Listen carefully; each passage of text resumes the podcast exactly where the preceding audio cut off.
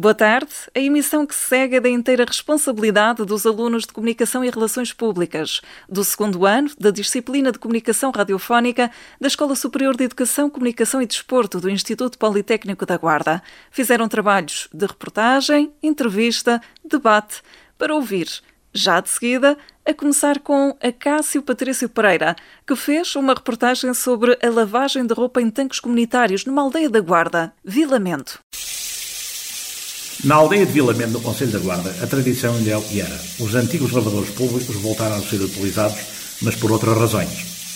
Preocupações ambientais levaram uma habitante da Guarda, com segunda habitação na aldeia, a optar pela lavagem da roupa pelo método mais antigo, ou seja, optando pelo processo manual em detrimento da máquina. Maria Santos, 53 anos, explica as razões que a levam a utilizar os lavadores tradicionais de Vilamento. Como tenho na aldeia uma habitação secundária, quando venho aqui à aldeia, gosto de utilizar o tanque para lavar a roupa. E faço sempre que posso por questões ambientais. Uh, e quais são as questões ambientais? Olha, uh, poupo mais água, uh, tenho mais cuidado na utilização dos detergentes porque utilizo muito o sabão azul e neste processo a roupa é mais durável. Depois fica melhor lavada, mais branquinha e acaba por durar mais porque não é sujeita às voltas que a máquina lhe dá. Maria Santos só vê vantagem na lavagem manual da roupa, um processo e aprendeu com a mãe. Olha, desde a minha infância, que costumava acompanhar a minha mãe, eh, punhamos a roupa a corar ao sol. Era uma tarefa estimulante, que fazíamos ao ar livre e, e foi-se criando este hábito e que sempre gostei e que, e que quero preservar. É motivo para dizer, nesta aldeia, a tradição ainda é o que era, apesar da lavagem manual da roupa ser mais trabalhosa. Olha, como sabe, todas as tarefas domésticas dão trabalho e ocupam bastante tempo. No tanque é claro que temos que usar mais a força de braços, mas desde que sejam feitas com a preocupação de preservar o ambiente, acho que são de incentivar. Maria Santos tem máquina de lavar, mas sempre que pode, opta pela lavagem nos tanques públicos onde não gasta água nem eletricidade e só vê vantagens nisso. Tenho máquina de lavar. Mas sempre que pode, lavo sempre mais. que posso, venho aqui à aldeia, trago a roupa, mesmo os lençóis e as toalhas, para pôr a corar um bocadinho, para passar por esta água corrente, fica tudo muito mais branquinho e mais cheiroso. Reconhece com satisfação que não é única a ter esta opção ecológica. Olha, ultimamente já se, já se vê mais algumas pessoas e já há algumas consciências a despertar. Uh, e por vezes encontro-me com outras pessoas que também utilizam o tanque comunitário. Assim sendo, a lavagem da roupa nos tanques públicos da aldeia acaba por ser uma espécie de rede social. Como costumamos encontrar as pessoas da aldeia, até outras pessoas que, com as quais nem costumamos conversar muito, acabamos por, eh, por nos encontrar aqui numa espécie de rede social da aldeia. Quem vive na aldeia gosta de ver os tanques com vida é o caso de António Pereira, reformado de 70 anos, recorda tempos idos e fala o orgulho do presente.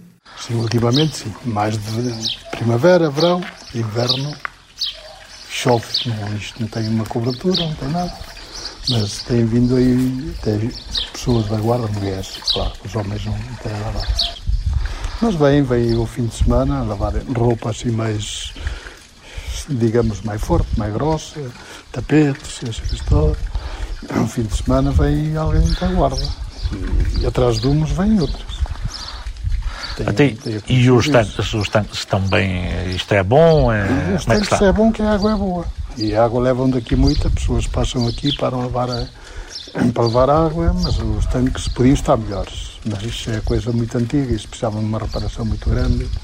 E, mas para o que é, chega para tirar pouca gente. E isto, antigamente, é, é igual? Antigamente não, antigamente nunca vinham aqui as pessoas a lavar.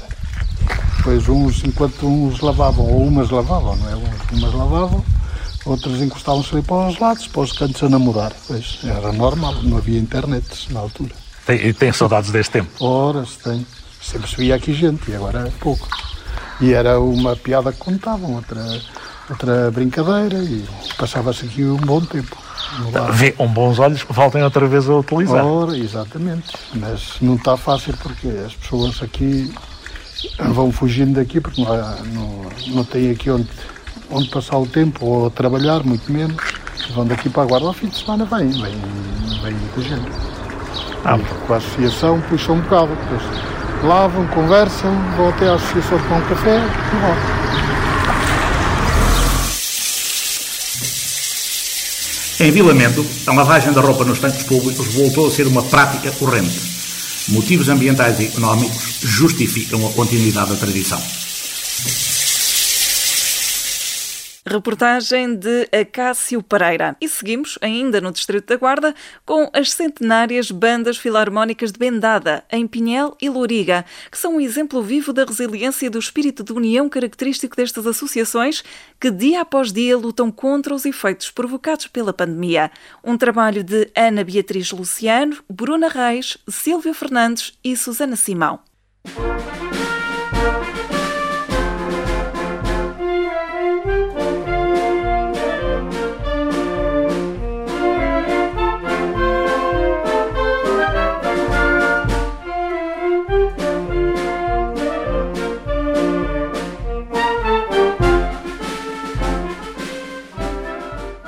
Em tempos de pandemia, o maestro da banda da Bendada, Luís Andrade, 59 anos, encara esta paragem como um grande desafio para a instituição.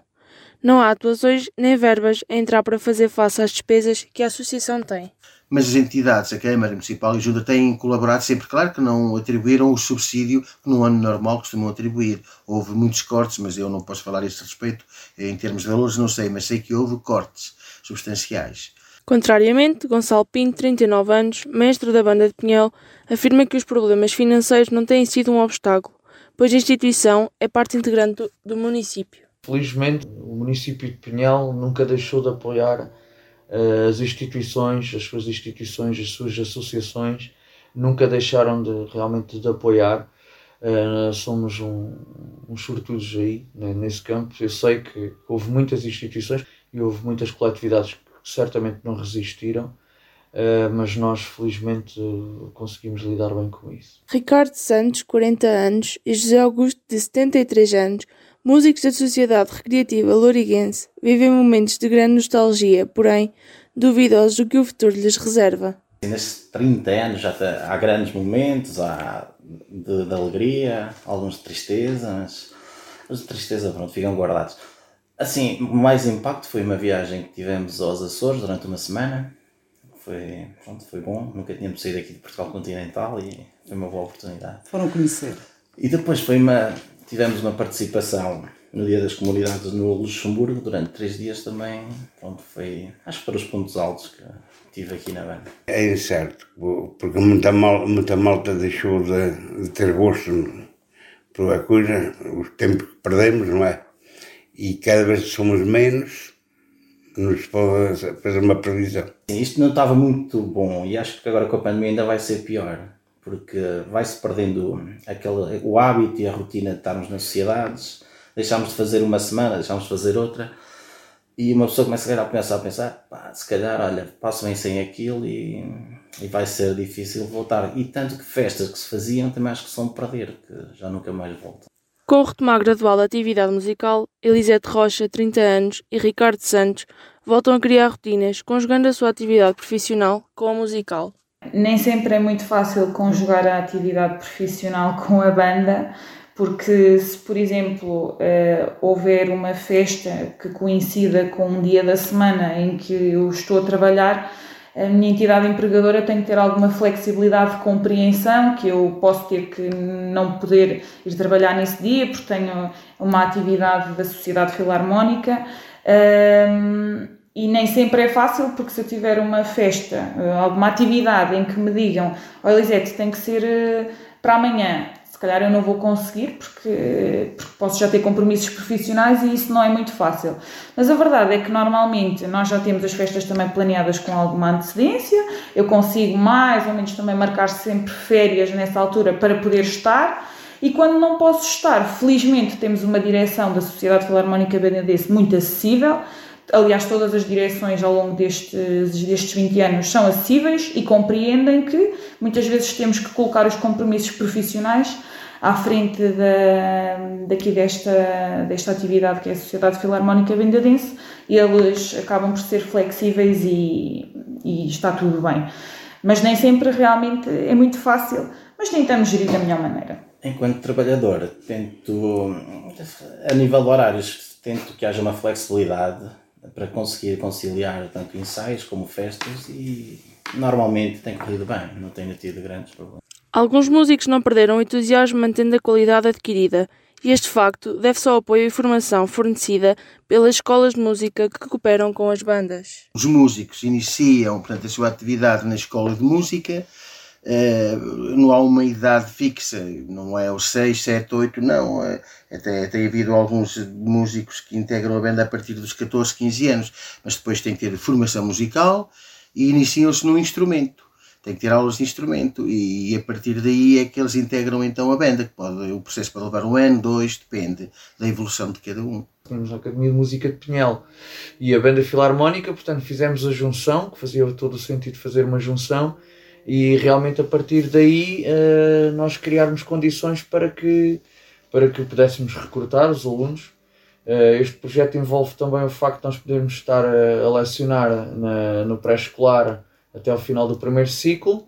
Uh, logo fazemos aí uma triagem, procuramos realmente jovens que tenham interesse e que tenham, e que tenham aptidão e que tenham, que tenham gosto. Uh, e lá está, e depois uh, temos um leque de, variado de opções em termos de instrumentos, mais focado nos instrumentos de sopro, mas além disso também temos o piano, a guitarra e a percussão, portanto é mais um, uma, uma vertente que temos. Uh, e lá está, os alunos são convidados a vir, uh, falamos com os encarregados de educação, naturalmente, eles são convidados a vir, experimentar e a partir daí inicia-se o processo de, de aprendizagem. E num processo de interajuda, as bandas esperam estas adversidades.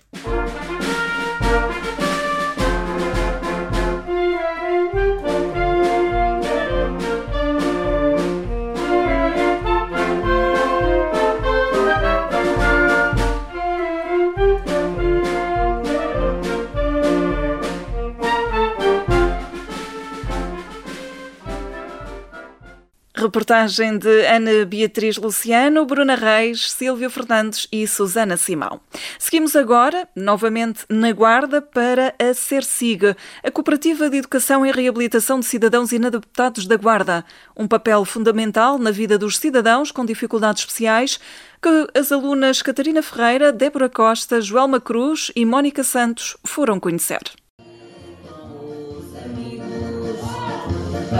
Partilhamos a ternura e a brincar, a imaginar, aprendemos a escrever e contar.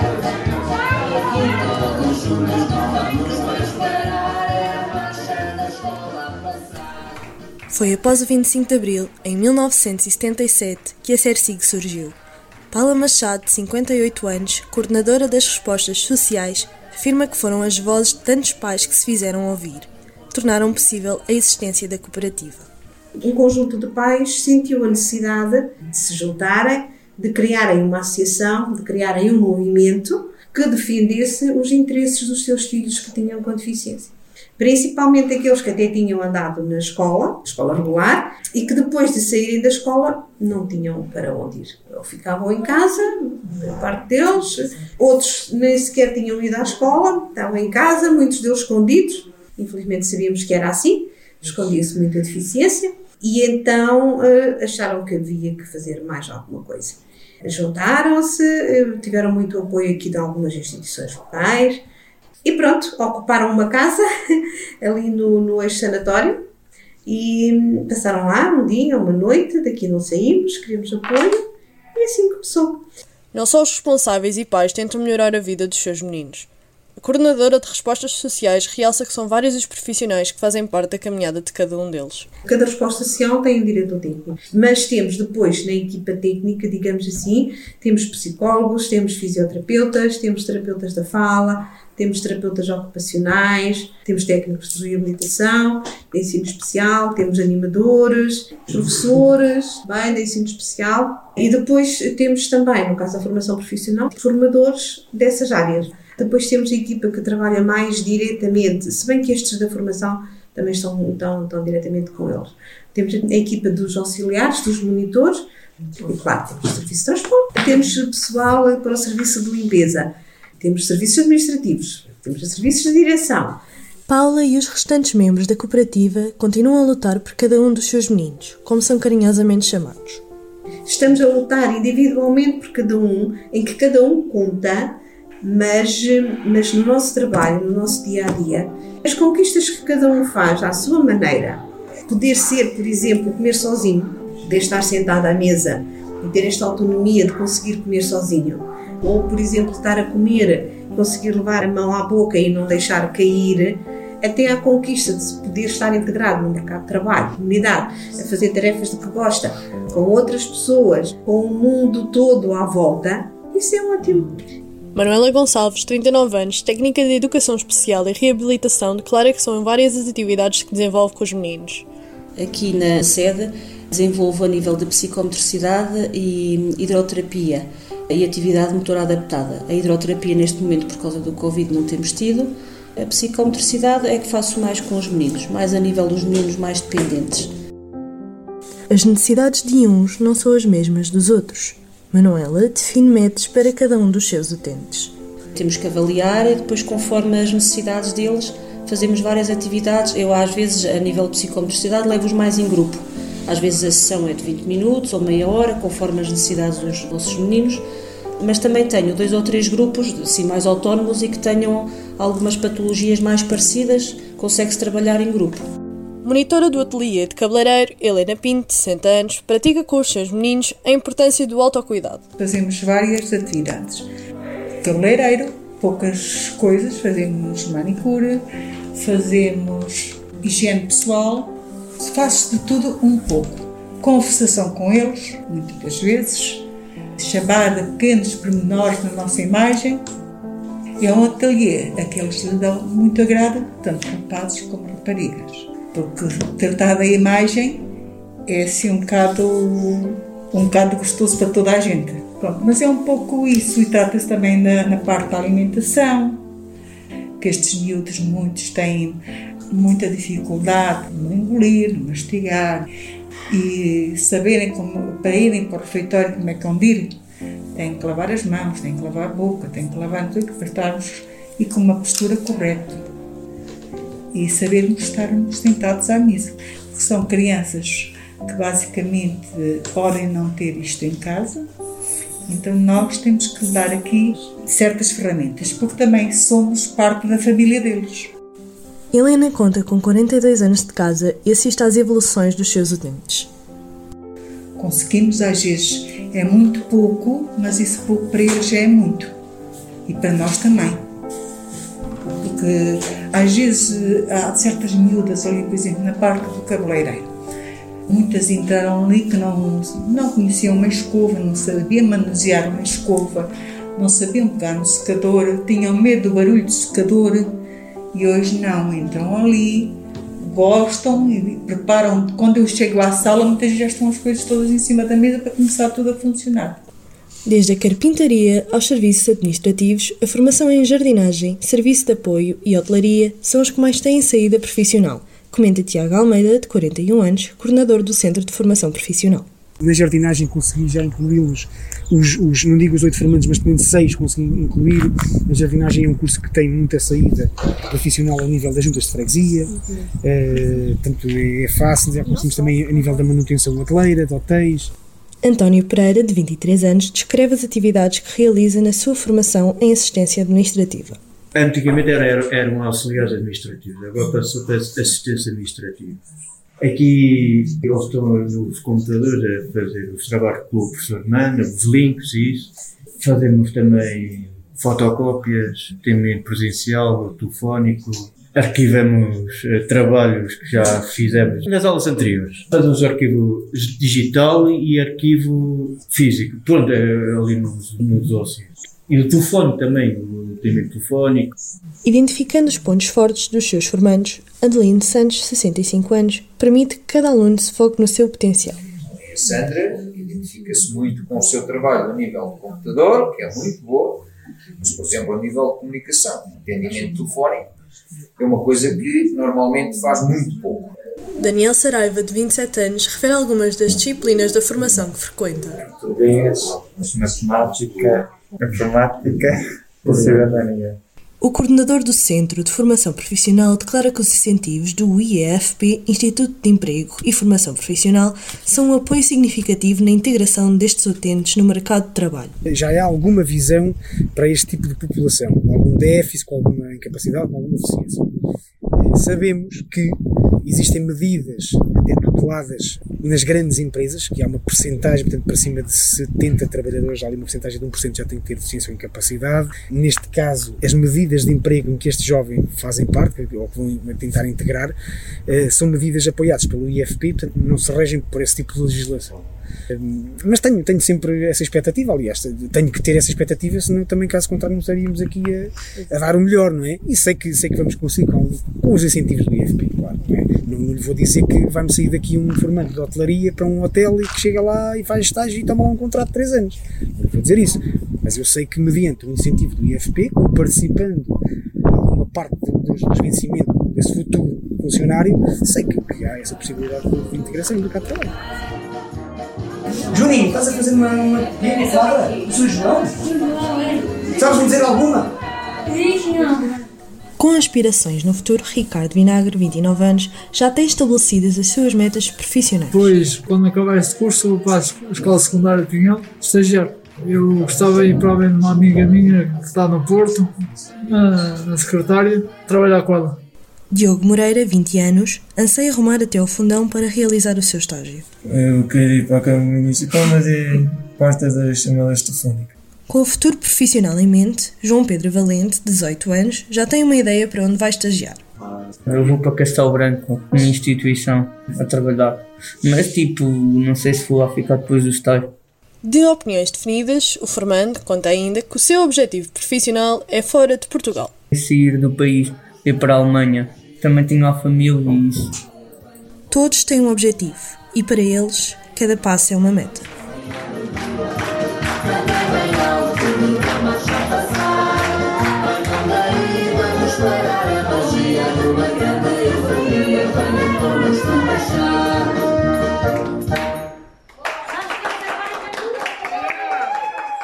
Um trabalho que acabamos de escutar de Catarina Ferreira, Débora Costa, Joelma Cruz e Mónica Santos.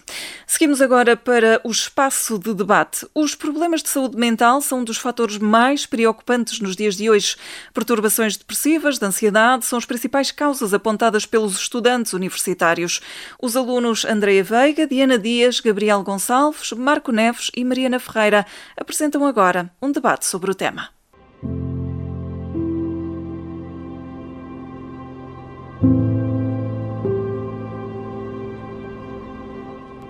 Problemas de saúde mental são um dos fatores mais preocupantes nos dias de hoje.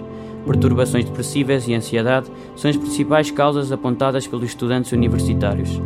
Para discutir este assunto, temos hoje connosco a psicóloga do Instituto Politécnico da Guarda, Odília Cavaco, e também o psicólogo e professor Fernando Rodrigues. Ao longo deste debate, vamos contar com o testemunho de uma aluna, Ana Carolina, 21 anos, atualmente estudante do mestrado de Marketing e Comunicação. Diz ter passado por uma crise de burnout durante o primeiro confinamento. Ana Carolina, fala-nos da tua experiência. Olá, hoje venho aqui falar sobre a minha experiência de burnout uh, durante a primeira quarentena. Uh, de facto, foi uma situação horrível. Uh, não conseguia dormir, sentia-me desmotivada, não, não tinha mesmo vontade de fazer nada. e fomos, ou seja, nós sofremos aquele período em que as aulas eram Zoom e, e tínhamos muitos trabalhos e, e, era muita pressão porque era o nosso terceiro ano de licenciatura, então meio que sofremos isso tudo. Um, anteriormente a isto, eu era uma pessoa muito ativa, tinha muitas atividades e de repente senti-me privada da minha liberdade. A psicóloga Ovília nos pudesse dizer quais é são os principais motivos que levam os estudantes a recorrer a apoio psicológico. A maioria dos estudantes que procuram as consultas uh, são situações de ansiedade, uh, também uh, dentro da ansiedade, muitos casos com distúrbio de pânico com crises de pânico, são a maioria, embora haja, por um lado, as questões da ansiedade, por outro lado, também muito questões relacionais, quer no âmbito académico, quer na família, questões familiares eh, são maioria, embora haja outro tipo de problemas que também surgem, mas os maioritários eu diria que são estes dois. Não pede fazer perguntas, mas permito-me perguntar à Carolina porque é que ela não recorreu, tendo tido uma fase difícil em que perdeu, de alguma forma, parece que se deprimiu, não é?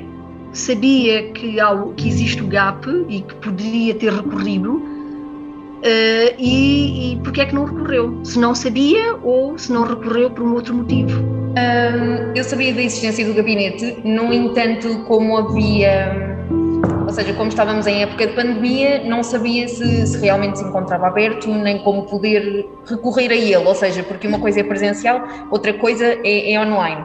Um, e não saberia também, ou seja, quando e como marcar uma consulta. Neste caso, pronto, sei que a professora é, é psicóloga do, do gabinete, neste caso consigo. Uh, e, e, foi por isso que, que eu não recorri.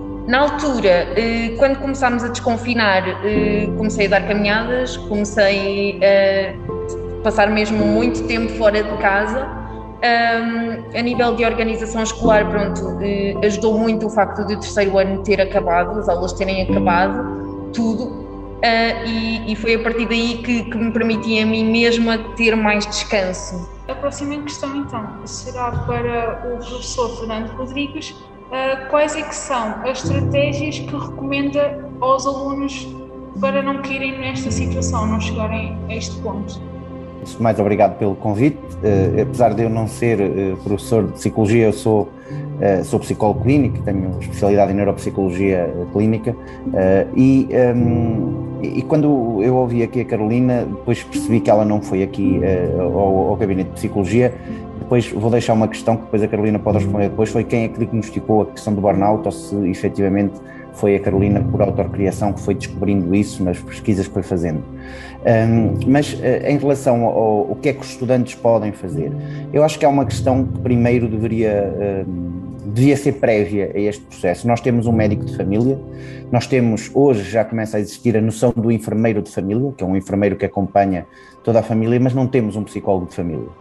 E nós temos uma, uh, um, temos, de acordo com os dados de, de saúde mental do próprio Ministério da Saúde, temos cerca de 26 a 27% da população portuguesa que tem diagnóstico com medicação de saúde mental. Ou seja, e, o que isto, e agora no pós-Covid, sabemos também que vai ter uma tendência a agravar-se e a piorar, não só pelos sintomas das pessoas que eh, contraíram Covid, que são, eh, e já há evidência clínica científica, que vão ter problemas durante, eh, não sabemos ainda quanto, mas que vai existir problemas de saúde mental eh, agravados por, no pós-pandemia das pessoas que tiveram Covid, mas também ainda não sabemos a consequência disto tudo que uh, estava aqui a Carolina a falar, que é, uh, de um momento para o outro, nós temos um ritmo de vida que está uh, consonante com apanhar sol, por exemplo, que aumenta os nossos níveis de serotonina, que deixou de existir, consonante com fazer desporto e exercício físico, que de um momento para o outro deixou de existir e que aumenta, por exemplo, os níveis de cortisol no nosso organismo, e há uma série de rotinas que mudaram de um momento para o outro, e essencialmente as rotinas afetivas,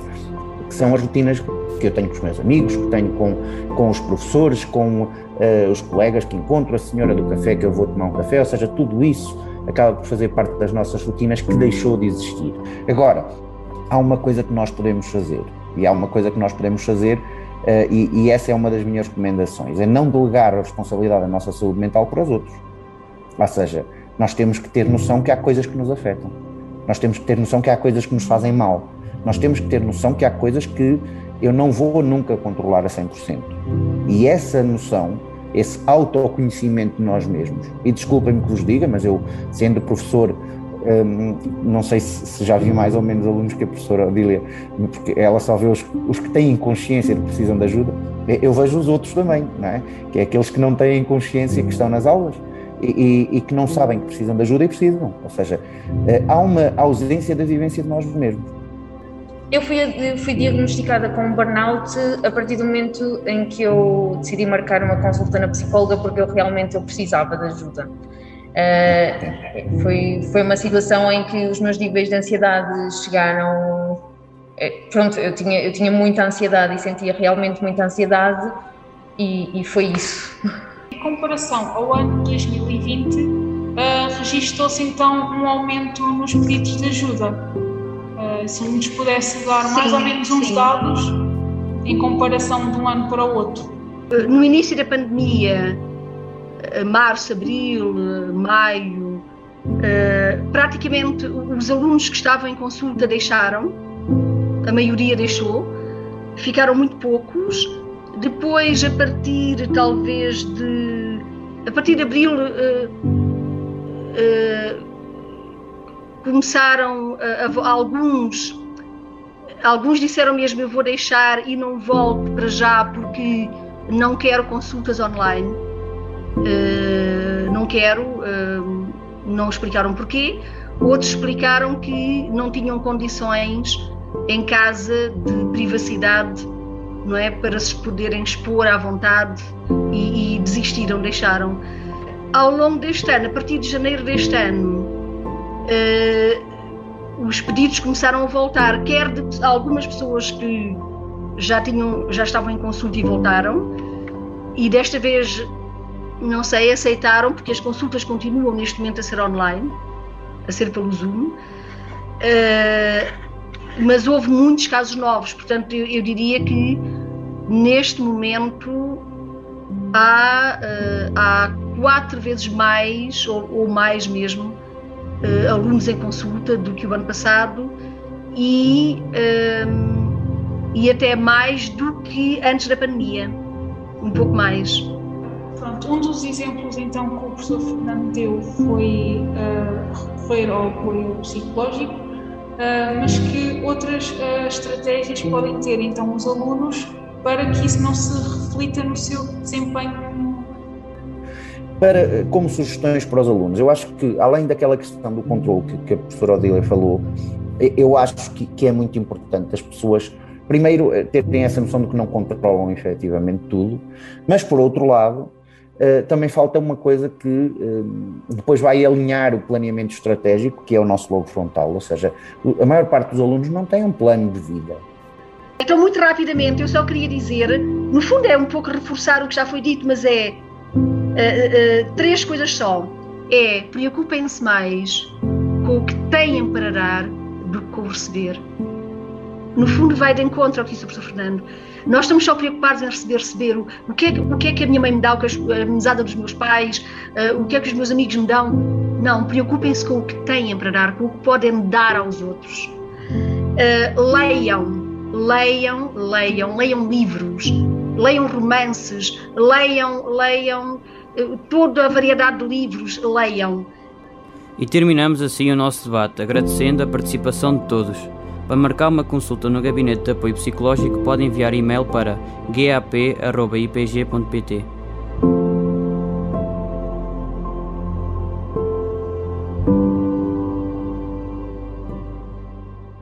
Debate orientado pelos alunos Andréa Veiga, Diana Dias, Gabriel Gonçalves, Marco Neves e Mariana Ferreira.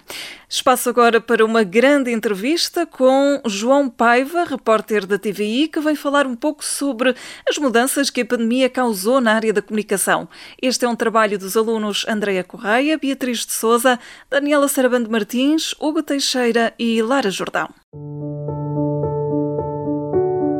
Boa tarde. Temos connosco hoje João Paiva, repórter da TVI, que nos vem falar um pouco sobre as mudanças que a pandemia causou na área da comunicação. Como é que a pandemia afetou a forma como exerce o seu trabalho?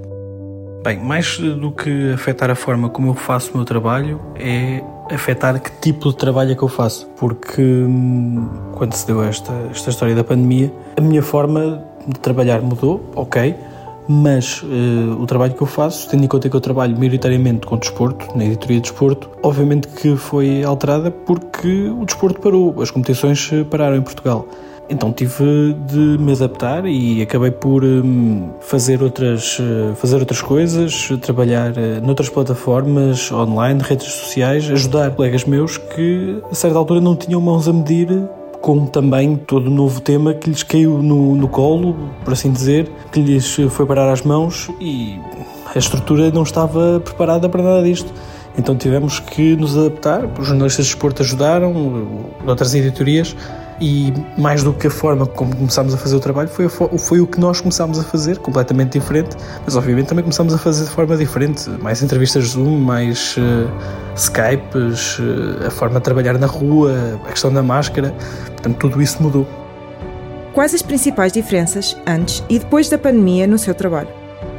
Quanto às uh, diferenças antes e depois da pandemia, ainda não há diferenças depois da pandemia e espero seriamente que no futuro próximo haja o pós-pandemia que todos esperamos, uh, mas uh, diferenças do que fazia antes. Para o que faço agora e como o faço. A questão da máscara é essencial, acaba por mudar uh, muito da nossa forma de, de, trabalhar, até a própria resistência de qualquer um a trabalhar é completamente diferente. Uh, na vossa também, enquanto estudantes, obviamente. Basicamente, acabamos todos por, uh, por ter que nos adaptar. o facto de, de, de estarmos em serviços temos que ter sempre atenção redobrada em vez de estarmos também só preocupados em fazer o nosso trabalho, também temos que estar preocupados em fazê-lo de forma segura para proteger os outros e também para nos protegermos a nós e os nossos colegas, nossos familiares. Portanto, obviamente que tudo muda e que é preciso toda uma adaptação, uma readaptação a esta nova realidade de que, de que todos falam. Depois de fazer uma reportagem, sente algum medo em estar com a família? É óbvio que uh, toda a gente sente uh, algum medo, não só em estar com a família, como estar com colegas, mas uh, acabo por ter a sorte de trabalhar num sítio onde somos testados frequentemente temos uh, testes regulares, uh, se não de 3 em 3 dias, uh, de semana em semana, na própria TVI e que nos permite, de certa forma, ter um barómetro e ter uma noção de, de como estão as coisas. Obviamente que antes de, de ir ter com a minha família, opto sempre por fazer um teste, tenho sempre essa preocupação e acabo sempre por ficar um bocadinho mais descansado se estiver negativo. Parte sempre de primeiro termos os cuidados necessários e eu acho que aí é que está a base, acho que a base está em ter os cuidados necessários, seja em reportagem, seja na redação, onde somos também obrigados a usar a máscara. E é óbvio que temos que ser obrigados a usar a máscara pela própria empresa e hum, acho que isso faz todo sentido porque quanto mais cuidados tivermos mais eh, podemos parar as, as, cadeias de transmissão e depois sim vem essa parte familiar, protegemos-nos eh, a nós e protegemos as nossas famílias, porque obviamente que, que nos preocupamos bastante e com o nosso tipo de trabalho, andar na rua, falar com pessoas, eh, estamos sempre mais expostos e obviamente que temos que ter esses cuidados todos. Quando sai para uma reportagem, sente-se seguro na rua ou nos campos de futebol perto dos adeptos? Fazer uma reportagem num, num estádio de futebol de certa forma, mudou, tendo em conta aquilo que conhecíamos. Eu já tive a oportunidade de fazer durante este período de pandemia jogos sem adeptos, sem qualquer adepto, onde nós víamos multidões, milhares de adeptos antes e depois de um jogo, em que falávamos com eles, perguntávamos as expectativas para a partida, tudo isso.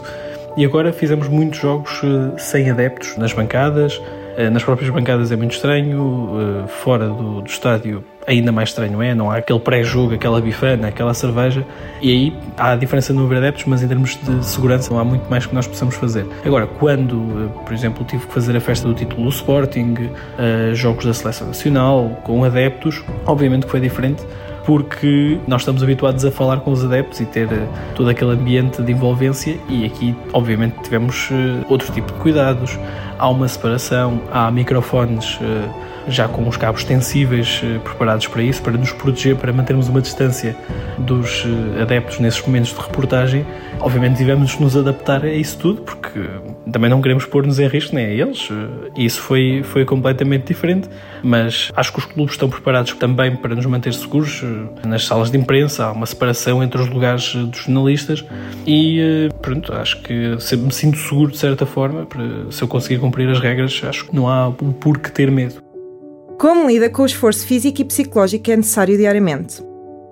O esforço diário, além do físico e psicológico que já tínhamos no pré-pandemia, por assim dizer, nos tempos normais, acaba por ser na parte de nós estamos preocupados em fazer o nosso trabalho, como estávamos antes, mas uh, temos essa esse quê de nos preocuparmos com a nossa segurança, estarmos uh, preocuparmos com a nossa segurança e com a dos outros e ter sempre atenção aos protocolos, o facto de andarmos de máscara, às vezes fazemos muitos, muitos quilómetros a pé diariamente e estarmos sempre de máscara, obviamente que é mais eh, complicado e psicologicamente também é diferente porque o nosso, nosso trabalho já foi afetado, vai continuar a ser afetado, não sabemos quando é que isto vai acabar e acho que isso é uma das coisas que nos afeta, mas afeta-nos a nós e afeta a população em geral. Sempre que, que eu penso, ok, isto foi um dia difícil e temos esta questão da pandemia, quando é que isto vai acabar, também tenho que pensar que há pessoas muito piores e nós, eu acabo por ser um privilegiado, consegui manter o meu trabalho, consegui ter uh, algo que fazer, consegui manter tudo há pessoas que não o conseguiram, portanto,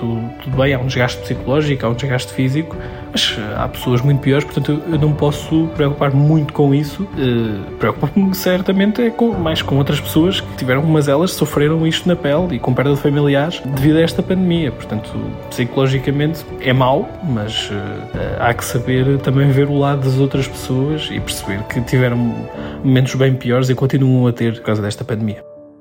Qual é a mudança que acha que vai permanecer no seu ramo de trabalho?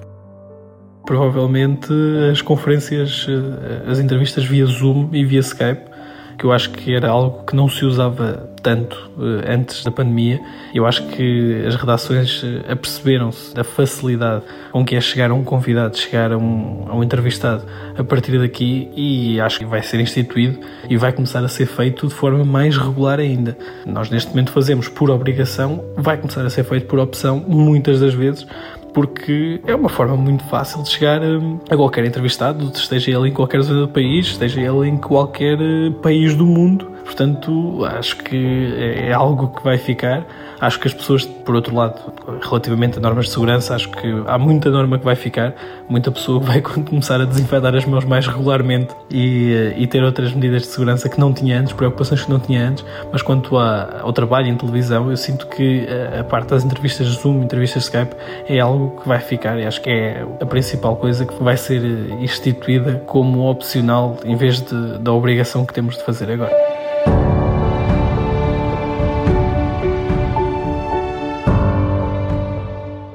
Uma grande entrevista conduzida por Andréa Correia, Beatriz de Souza, Daniela Martins, Hugo Teixeira e Lara Jordão.